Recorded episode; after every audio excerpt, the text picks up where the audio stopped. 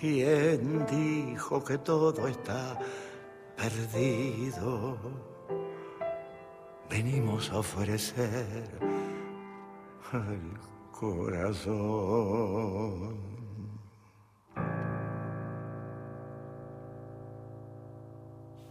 Estábamos escuchando a Osvaldo Peredo cantando Yo vengo a ofrecer mi corazón. Y ahí se escuchaba un violín, un violín increíble, y es el violín de nuestro invitado de hoy, Lucas Furno. Un aplauso para él. Muchas gracias. Bueno, Lucas Furno, que aunque no parezca tiene una sola vida, parece que tuviese más, porque no para de estar en pero múltiples proyectos que tienen que ver siempre con el tango como eje. Bueno, ahí estábamos escuchando uno que te ocupó mucho tiempo de, de tu de tu vida artística, que es acompañar a Osvaldo Peredo, un gran cantor. ¿Cómo andas, Lucas? Muy bien, muy bien. Muchas gracias por invitarme. Gracias por venir.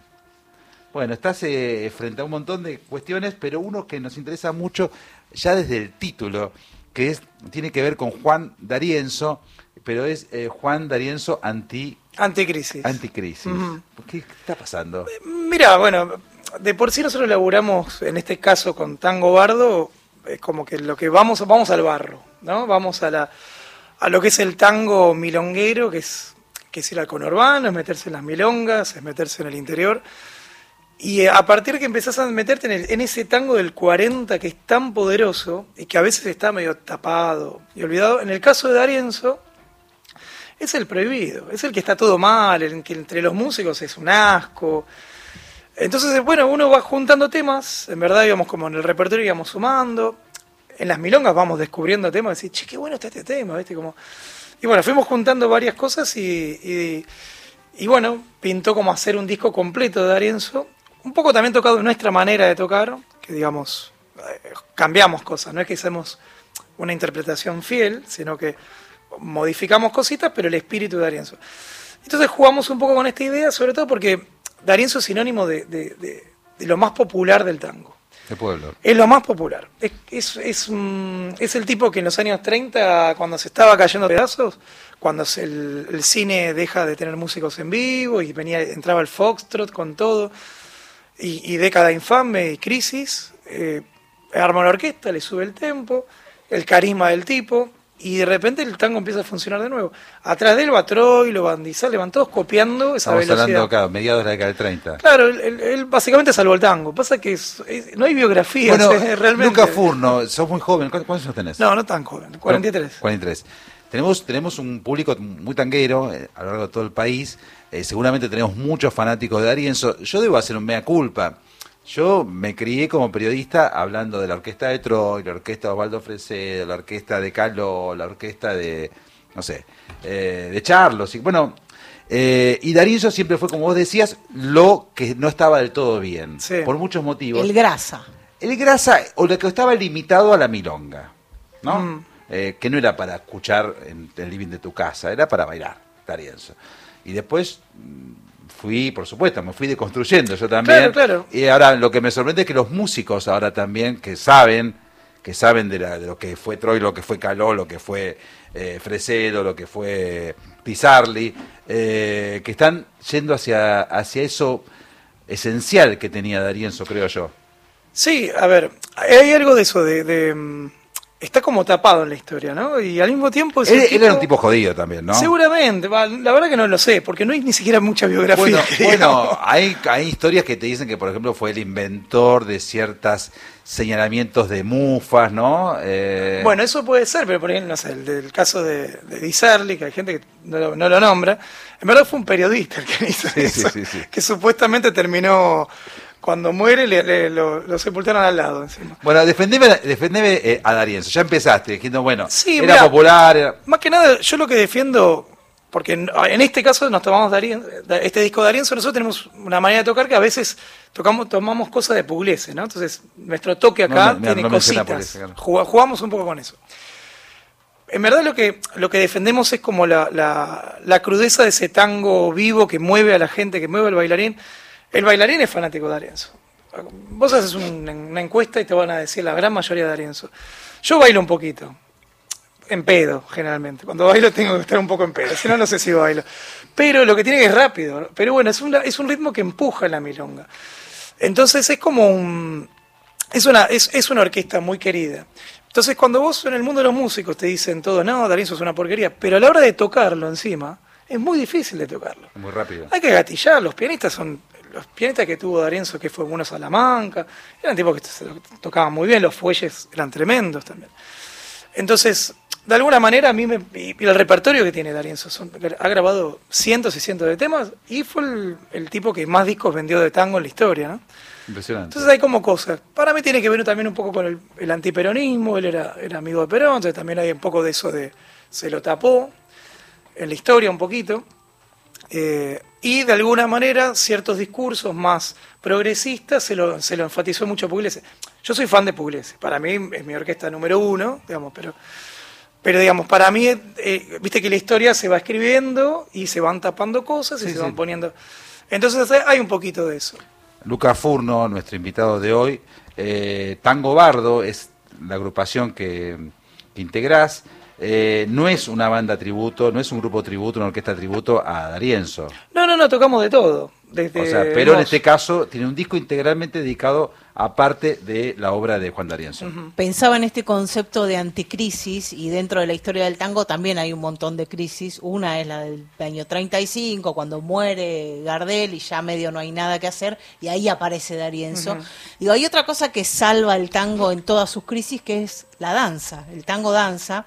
Y también en algún momento, eh, no sé si sigue existiendo eso, también estaban las orquestas para escuchar, digo, hablando de estos tiempos contemporáneos, y las orquestas para tocar en las milongas. Y, y vos te has dedicado el último tiempo a generar un montón de repertorio y un montón de música para bailar en la milonga. Em, hay una mirada también un poco despectiva hacia las agrupaciones que tocan en las milongas. Recontra. Sí. Pasa que, bueno, esto ya es personal, digamos, Sí, ¿no? Pero, pero vamos ahí. Pero sí, pues Es yo que todo tocaba. es personal, Claro. Mira, esto, esto es muy personal, pero yo siento que está la- lo vivo está ahí. Yo cuando viajo al interior y, y te reciben como en la Patagonia con un asado y te ponen en el Spotify y saben todas las cosas que hiciste y te festejan y, y- y queda una amistad con cada organizador, yo siento que estamos vivos. Y por ahí estamos tocando un tema de hace 100 años, pero estamos vivos en el hoy en un montón de cosas. Y eso no solamente, digamos, va creciendo. Y yo, digamos, cuando ar- armo la romántica milonguera, fue una explosión estética en ese sentido. Y buscaba ese, ese golpe, a partir de lo estético también. Entonces, yo lo que tuve es una crisis personal en un momento que tocaba mucha música nueva, mucha generaba cosas, eh, justo antes hablamos del Almagro Tango Club, generaba un montón de cosas, laburaba en casas de tango muy conocidas y tenía una crisis de decir, che, esto está muerto.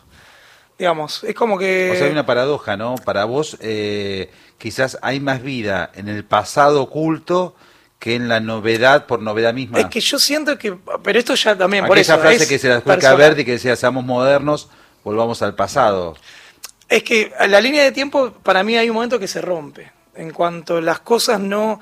Digamos, vos podés sacar un material nuevo, pero por eso esto es muy personal, ¿eh? porque si no parece que estoy hablando en contra de alguien que está sacando un material nuevo que se maneja en un circuito. Digo, respeto absoluto. Digo, yo lo que sentí es que me quería ir. Mismo, un- el quiebre lo tuve una noche escuchando a Rudy Flores y a. y a- Nini. al- y a- no, y a el otro, el de, el, de, el de San Juan y Boedo. Eh, el otro guitarrista. Ay, ¿cómo se Eh, llama? sí, Soy eh. tan malo con los nombres. Bueno, guitarra y fuelle. no, eran dos guitarras. Eran dos guitarras. Eran dos guitarras. El que tocaba con Leopoldo Federico. Sí. Bueno, y me agarró un quiebre de decir. esa-.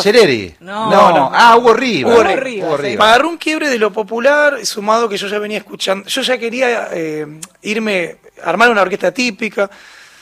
Entonces sentía que no importa si la música es de hoy, de ayer, de hace 500 años. Lo, lo que importaba era el circuito en sí y lo que genera además la gente.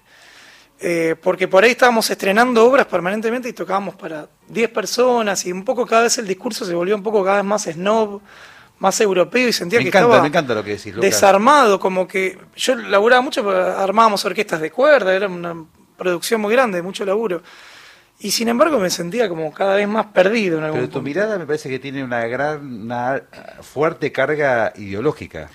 Sí, es que tiene... Vos dijiste, enseguida dijiste, bueno, las provincias nos reciben, nos escuchan. Sí, sí, sí. Eso es algo Hemos muy, ido a tocar es muy a- político. a- sí, a milongas eh, con urbano, con calle de tierra, que se se jugaban todo para hacer la fechita y, y hemos ido a tocar con. Yo tenía una orquesta que estudiábamos Tanturi, hacíamos Tanturi también. Y era una fiesta, y eso no lo había vivido antes. Pero una fiesta, perdóname, Popular. Mi, mi prejuicio. Sí. eh, Una fiesta con de música que tocaba Tanturi. Sí, claro. O sea, para vos Tanturi en el conurbano es más que otras orquestas. Para mí, No, el tipo Eh, estaba enloquecido con Tanturi, armó, esto fue... no, eh, y jóvenes, hablando de jóvenes. había de todo, había de todo. Porque Lucas. eran también escuelas de tango, entonces van preparando a los alumnos, bueno. más la gente grande, pero se juntaba Bueno, todo. estamos hablando de todos, todos, eh, o todas orquestas súper bailables. Sí, Igual sí, sí. yo creo que el gran tema es el ámbito de la milonga, ¿no? Lo que pasa ahí. Hay un montón de ámbitos. ¿Viste? Como que la Sí. milonga uno dice la milonga y después Ahora, hay yo- como un yo- montón de colores. perdón, pero- Yo eh, he vivido equivocado, pero el bailarín, el milonguero y la Sí. milonguera, no quiere bailar y San se acabó. O sea, ¿no es lo mismo un buen disco que, que una orquesta? Bueno, lo que pasaba con los milongueros es que hace o sea, 10 ¿no es más años... el DJ de una milonga que otra cosa? No. A ver, hay, hay de todo, ¿no? Hace 10 años vos le preguntabas a un milonguero, che, ¿querés que venga una orquesta? A todo No, esto, perdón, decía. que no se modifique el precio de entrada. O sea, porque pagar una milonga con orquesta en vivo es un poco más cara que una que no tiene orquesta. Sí, sí, no, no, depende del evento, ¿no? Pero en Capital en general son medio parecidos. En el interior sí tiene que ver con eso porque, bueno, hay que pagar toda la logística sonido. y todo el transporte, ese Ah. tipo de cosas. En general pasó que se instalaron las orquestas de nuevo y son parte de eso. Eh, puede haber una queja de decir, che, la verdad que preferiría no pagar una entrada más cara y no quiero orquesta. Bueno, digo, hay opiniones, ¿no? Obviamente. Pero lo que fue el ingreso de las orquestas empezó a levantar. O sea, cuando, cuando empezamos a ir a las milongas a tocar, las orquestas tocaban de vez en cuando. Se generó un fenómeno. Eh, empezamos a hacer fiestas de orquestas milongueras, empezaron a unirse con los bailarines. Empezó a salir ahí, en el caso de la romántica, Tango Bardo, Tanturi. eh, Ya estaba la Juan D'Arienzo también. Empezaba a ver otros, los herederos del compás. Había varias orquestas. Lo que se generó fue una, una necesidad de que la orquesta ayudaba a que la milonga se llene.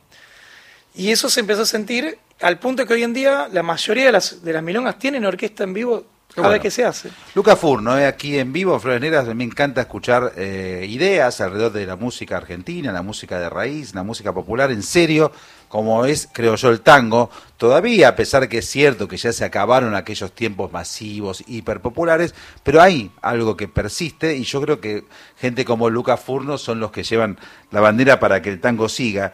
Quiero presentar un tema que todavía no está subido a ninguna plataforma, no, no, no es un disco, no es nada, es un tema del repertorio de Darienzo, es Pensalo Bien, es de este grupo Tango Bardo, eh, de Lucas Furno, y es de el Darienzo Anticrisis. Presentámelo vos y lo escuchamos, dale. Dale, sí, sale en esta semana, ya tenemos el material en las redes. Bueno, Darienzo Anticrisis, pensalo bien.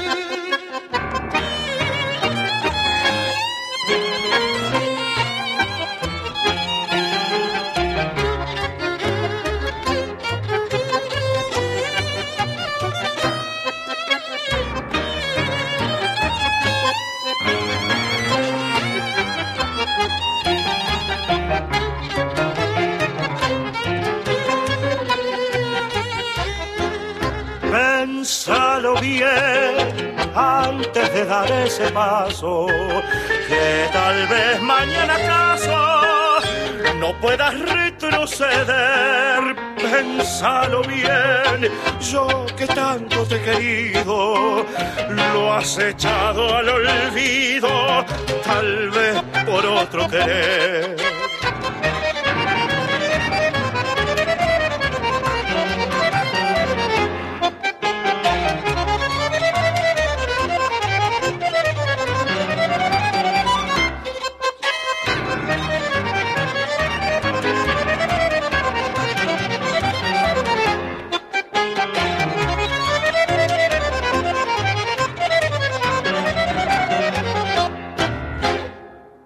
Escuchábamos Pensalo Bien del disco Darienzo Anticrisis que saldrá en estos días de Tango Bardo con la voz de Roberto Minondi. Bueno, ¿y quiénes forman la, la orquesta Tango Bardo? Y bueno, está en el contrabajo Juan Míguez, bandoneón Santiago Polimeni, piano Lorena Dombito y canta Roberto Mirandi.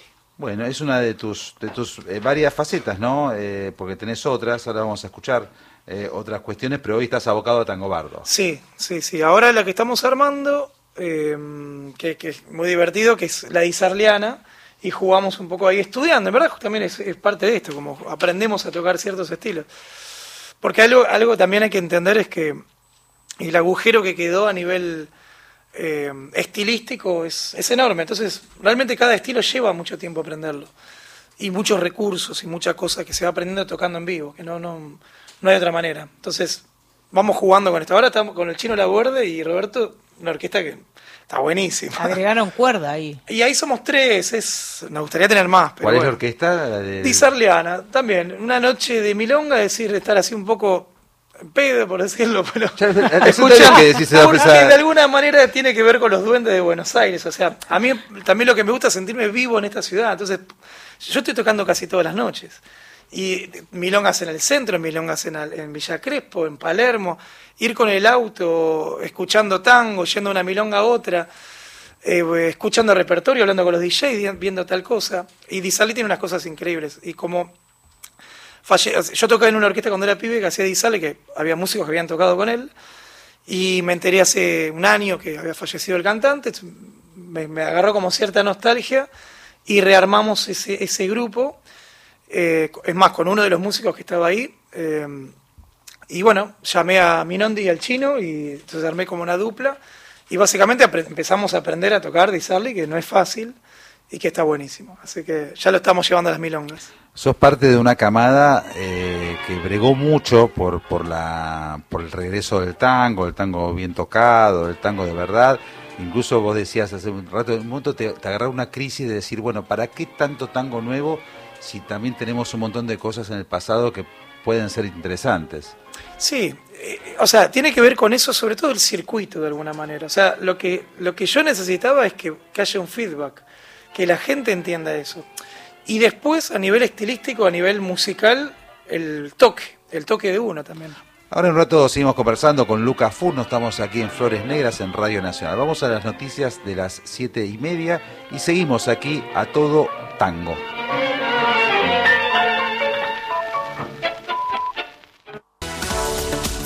Negras con Mariano del Mazo por Radio Nacional.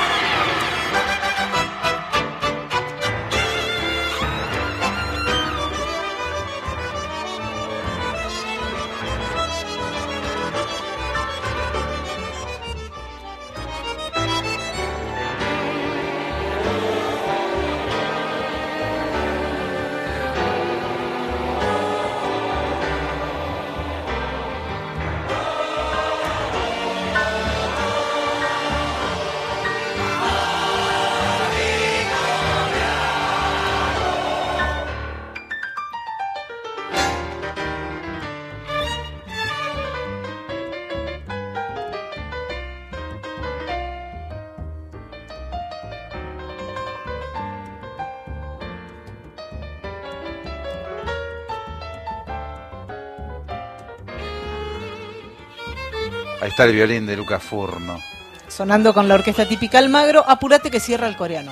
Gran tango y gran título. Apurate que cierra el coreano, Serratea. Qué frase que habremos dicho tantas Sí, veces. Tantas veces. O no sé si coreano o chino. O habría. chino, sí. Ahí Se se- hace el joven Zarratea, ¿viste? No, pero es cierto. Ahora hace mucho tiempo que están los sí chinos. ahora Claro. es el chino, sí. Igual quién sabe. ¿Usted iba al ¿no? coreano? ¿Eh? ¿Usted iba al coreano? Sí, por supuesto. Vos sabés que ahí hay, una- ahí hay unas, hay unos toquecitos así orientales, eh, mucho humor, hay un coro. Bueno, esto es eh, el, mm, Orquesta Típica Almagro, uno Sí. de, de tus muchos, eh, muchas agrupaciones. Eh, y siempre, como decía Antonio Miramen, lo más interesante pasa fuera del aire. Eh, venías contando todo lo que pasa, ¿no? Eh, alrededor de la milonga y, y- y en distintas partes del mundo. Has viajado mucho. Sí, sí, sí, sí, viajé un montonazo. La verdad, por suerte. ¿Por suerte montón. o es una tortura también? A mí me gusta. Sí, hay gente que no. Hay gente que por ahí Por no, quiere por- viajar por, por, por ganar un poco más de guita. A mí me gusta viajar. Sí, yo en la pandemia extrañaba su- eh, el aeropuerto. Una cosa rarísima. El, el, el olor del free shop, porque nunca compré nada en el free shop, pero el, el olor extrañaba. La comida de avión espantosa, pero extrañaba eso. Sí, me gusta viajar. Eh, retomando por ahí el tema que estamos hablando fuera del aire, eh, y aprovechando que reconoces que viajás y te gusta viajar, ¿dónde ubicás el tango para la gente de afuera y dónde lo ubicás para nosotros los argentinos? Eh, primero que nada, sí, el, el tango es baile, ¿no? Entra primero por el baile. Porque mm, la gente cuando empieza a bailar, a través de Hollywood, ahí nos da una mano Hollywood de alguna manera, a nivel mundial, con todos los estereotipos y todo, pero bueno, después la gente se va involucrando y va, va, entendiendo realmente qué es. Y, y después van escuchando de a poquito y van entendiendo. Pero tiene que ver mucho con el baile. Para la Argentina tiene que ver mucho con las raíces. Entonces también acá está la historia personal de cada uno, ¿no? Las cosas que le hace sentir. Algo que, que yo conocí muchísima gente en Europa y Estados Unidos que recién descubre, siendo argentinos que se fueron por motivos distintos, descubren el tango allá. Y muchos se ponen a bailar o, a- empiezan a escuchar tango. Entonces tiene que ver con, está en el ADN nuestro, está, tiene que ver con nuestros abuelos, bisabuelos que vinieron acá, después se van. Tiene que, es una música que tiene esa, esa raíz. Entonces, nada, pero hoy en día yo creo que tiene que ver mucho con el, con el baile. Y es, esa unión también. Vos arrancaste muy chico, ¿no, Lucas? No, en verdad no. ¿No? No, no, yo tocaba el bajo eléctrico, tocaba heavy metal, tenía el brazo verde de tanto poco. Y después un día escuché el violín de Suárez Paz y me volví loco. Yo toco de alguna manera esa manera, digamos, como que mi referente, ¿no? Suárez Paz. Sí, sí, me encanta. ¿Qué lo escuchaste con Pugliese o con Piazzolla? No, con, con Piazzolla, claro. Y mm, yo tocaba el bajo, en un momento empecé a tocar ya, viste, vi la típica, años 90, vino uno con un cassette de Piazzolla dije, ¿esto qué carajo es? Y era impresionante. De chico sí sonaba algún que otro tango, pero no me gustaba. Me gustaba grandes valores de tango, no me gustaba, ¿no? y, te mor- y te mordió el tango. Te, te agarró, No, y fue te un... agarró. Sí, sí, sí, dije, che, me voy a dedicar a esto. Vos estás loco y pasé a ser el loco. de- No conocía a nadie aparte de que hacía tango en esa época. ¿De qué barrio eras? Almagro. Ah, bueno. Sí, sí, sí, sí. Ahí Porque en la década del 90 eh, Almagro era muy importante. Bueno, ahora también. Pero en la década del 90 estaba el Club Almagro, Claro. donde se yo- bailaba. Yo vivía en una cuadra. Nunca llegué a ir al Club Medra- Almagro. Medrano y Sarmiento, ¿no? Sí. Estaba la catedral a la vuelta. Claro, sí. Eh, ahí había un circuito muy interesante Sí. que se reconvirtió, ¿no? Quizás no es el mismo, pero sigue siendo muy fuerte Almagro para el tango. Sí, Almagro eh, tiene algo que, el que, CAF ahora. que yo me los cruzo a la, a la noche cuando ando por allá y, y tiene una bohemia muy linda, ¿viste? Me voy cruzando mucho guitarrista, mucho cantante, mucha bohemia. Entonces está vivo. No, no tiene la misma luz de hace unos años, que, que como viste que a veces las, las olas se mueven un poco. Y ahí, bueno, empecé a ir mucho al boliche de Roberto, ahí lo conocí Osvaldo, en esa época. El Bichi Roberto, que por ejemplo vio surgir eh, a un muy jovencito Ariel Ardit. Totalmente. eh, y Mm. tantos más. Sí, sí, O un sea, montón de gente. Parte de la bohemia porteña, bueno, de, de ahí los errores de, de Alvaro, que Sí. perdura de alguna manera, ¿no? Sí, sí, sí. Igual- resurgió en el último tiempo. Sí, sí, Va sí. muchísima gente. Porque en algún momento estuvo un poco más pinchado, Eh, pero ca- ahora parecía que hay se mucha caía. Che, pa- gente. está pasando algo raro en Buenos Aires. ¿eh? Ayer anduve por el centro, Pipo, a las 9 de la noche, cola. Mirá. Pero cola, ¿eh? de media cuadra. Una cosa increíble. Yo decía, bueno, eh, porque ahí no, no son turistas, me parece, los que van a Pipo. No, a lo mejor ¿sabes hay que- algo, ¿sabes ¿no? que lo pudo haber levantado un poquito? Pens- ahora, Bueno, lo- pero- la serie de pero- Fito Páez. Pero viste, pero viste, las cuando- cuartetas sí. o Guerrín, también lleno de gente, no se Sí. puede ir. No, pero Tenés- siempre están llenas. pero increíble, ¿sí? Sí, pero Guerrín hace unos años no era lo que es ahora. Ahora es un furor. Sí. ¿Y, lo, y furor. lo de Fito Páez por qué decía? Ah, por Pipo. Porque hay un capítulo donde, él, claro, él va a comer ahí y de repente es una gran publicidad, digamos. Fue durante un mes todo el mundo vio la serie y, Sí, se instaló como... pensado. Es más, cerró una parte de Pipo.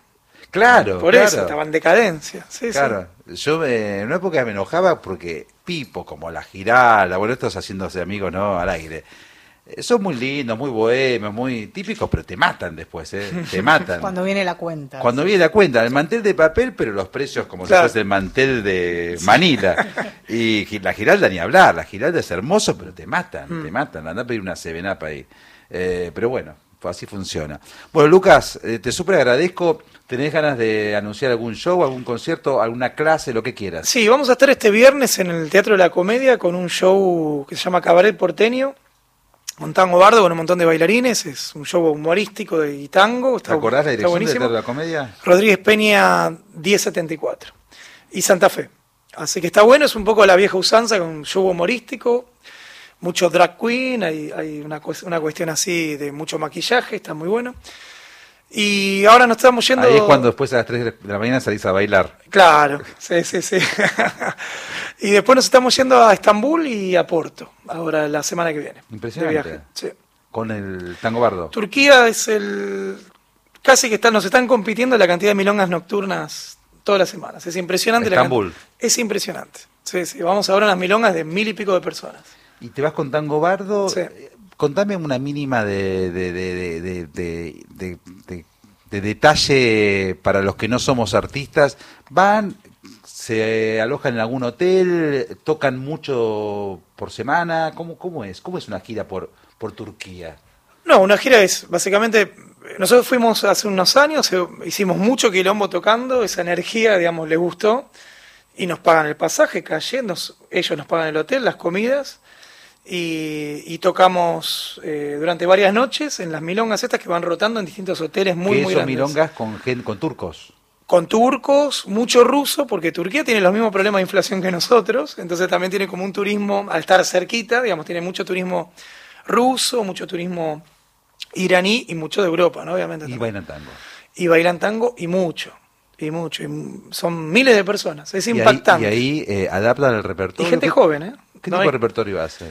Nosotros hacemos de todo, de todo y a nuestra manera, siempre adaptado un poquito a nuestra manera. Bueno. Y te van, entonces se van a Turquía y a dónde más? Y, de- y a Porto, a Portugal. A Portugal. Sí. Y después nos vamos a Nueva Zelanda, que es la primera vez que va un grupo milonguero a Nueva Zelanda a hacer una gira, en abril. El año pasado fue la primera vez, con toda la historia del tango en Japón, la primera vez que va un grupo milonguero a tocar en milongas en Japón. Y al otro mes fuimos a Australia también, primera vez que va un grupo milonguero a tocar a Australia. Porque, salvo una, en general todas esas giras que fueron todos y que van todos los años, hay una gira siempre anual, se tocan teatros. Y ¿Cuántos son de tango bardo? ¿Cuántos? Cinco. Cinco. Cinco. Quinteto. Sí. Bueno, muy bien. Bueno, Lucas, la verdad una vida interesante. Bueno, gracias. Fue intensa. Así, eh, la activamos, Sí, la activamos. Lo, primero que dijo cuando yo dice estoy muerto, vengo corriendo. Eh, Sí, sí, sí. eh, no es fácil la vida de los músicos. El arte de combinar los horarios. Y los horarios y los eh, devaluados. de malvado. Sí. Bueno, vamos a despedirnos de Lucas Furno con otro tanguito. Eh, Bordoneo y 900. Este es de la usina Puliese. De Osvaldo Ruggero, sí. Bueno, esto es con Tango Bardo. Con Tango Verde. Bueno, gracias, Lucas. Muchas gracias a ustedes. ¿eh?